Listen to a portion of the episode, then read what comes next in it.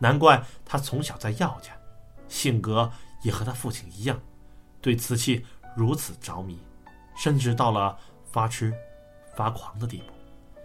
遗传基因这东西真是强韧，要不然一看我反应，点头道：“你若跟我哥联手，自然也是听过了天青佑马蹄吃水鱼的故事。不过他只知其一，不知其二，你知道吗？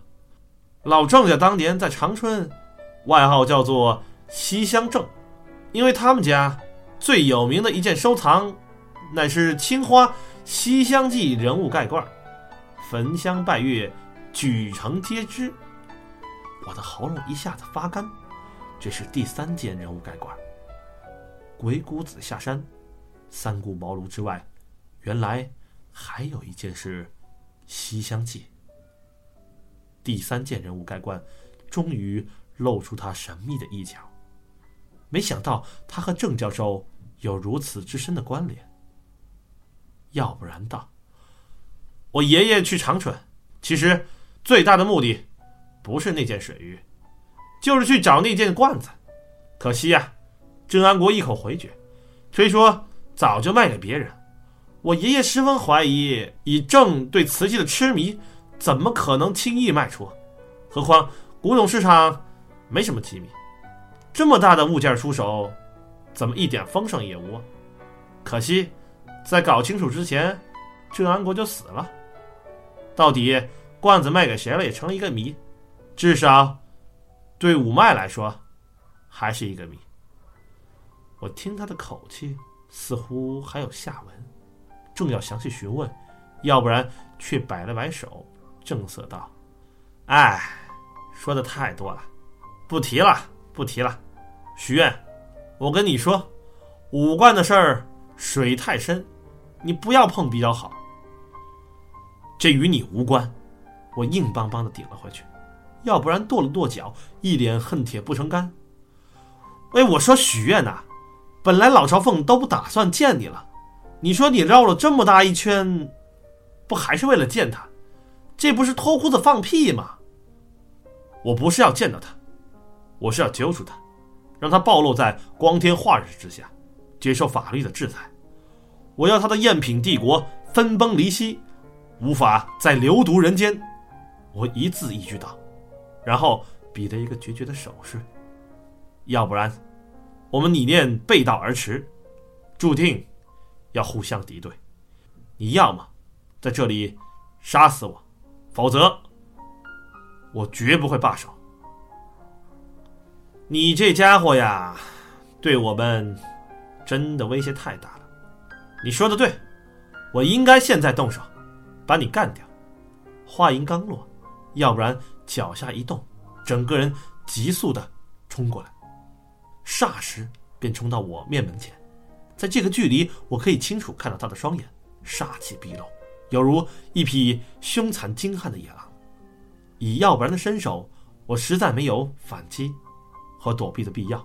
我索性闭上眼睛，一动不动。可攻击却没出现。那股杀气却一下子消失了。要不然往后退了几步，双手一摊，愤愤道：“你这是耍赖啊！你既然杀不了我，那就阻止不了我。”我淡淡的回答。要不然气得原地转了几圈，几次抬腿要走，歪着脑袋想了想，还是叹了口气，转回头道：“这次。”我是私自来的，老朝奉不知道，但他迟早会察觉到，暗中协助我哥的人是你。一旦沾了武冠，来找你的人，可就没有我这么客气友善了。谁？我不能说，总之，收手吧。该收手的是你，你到底要在这个肮脏的泥坑里趴多久？我大声质问道。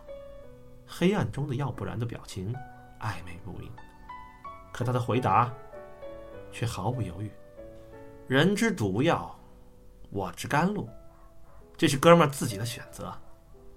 你不懂。”他的语气满不在乎，似乎像是回答：“我被他这种态度激怒了。这个混蛋明明已经背叛了，却始终不肯明白的说出他背叛的理由。我不知道他到底在坚持什么，有什么苦衷。我现在只想好好揍他一顿。那咱们就各安前程，生死由命。我甩出一句，转身就走。这，你这家伙，要不然，似乎已经失去耐心。他搭起胳膊，又放了下去。算了算了，拿你没辙。喂，往这边看。他这个举动颇出我的意料之外，我不由得停下脚步，看他玩什么花样。我给你一个友情提示啊，至于你能悟出什么，那就看你自己造化了。嘿，你有这么好心？哼，反正拦不住你，那就顺其自然呗。我倒要看看。你能做到什么地步？要不然，弯下腰。黑暗中传来一阵咯吱咯吱的摩擦声，似乎他拿了什么尖利的东西在砖墙上刻字。过了一阵，他刻完字了，拍了拍巴掌。记住啊，这次咱俩从来没见过。说完，他俯身扛起昏迷不醒的郑教授。歪歪斜斜的朝外走去，一边走，还一边唉声叹气。还得先扛过去，哎，你说我这是图啥？我站在庙前，心中五味杂陈。这次突如其来的见面，就这么突然结束了。他非但没解答我心中疑惑，反而……涌现出更多谜团。我抬起头，纵然唐神在此，恐怕也无从分辨是非曲直吧。不知何时，钱塘江中的雾气悄然弥漫到这边来，把废墟淹没在一片淡淡的雾霭中。我觉得胸口有些积郁，无处抒发，走下那半堵。砖墙，想看看刻的是什么字。光线不足，我不得不划亮一根火柴，才能勉强看清。上头用红砖歪歪扭扭的写着几个字：“绍兴八字桥。”远远的，要不然的声音忽然从雾气中又飞了过来。对了。提醒你一句啊，如果碰到自称细柳营的人，千万小心。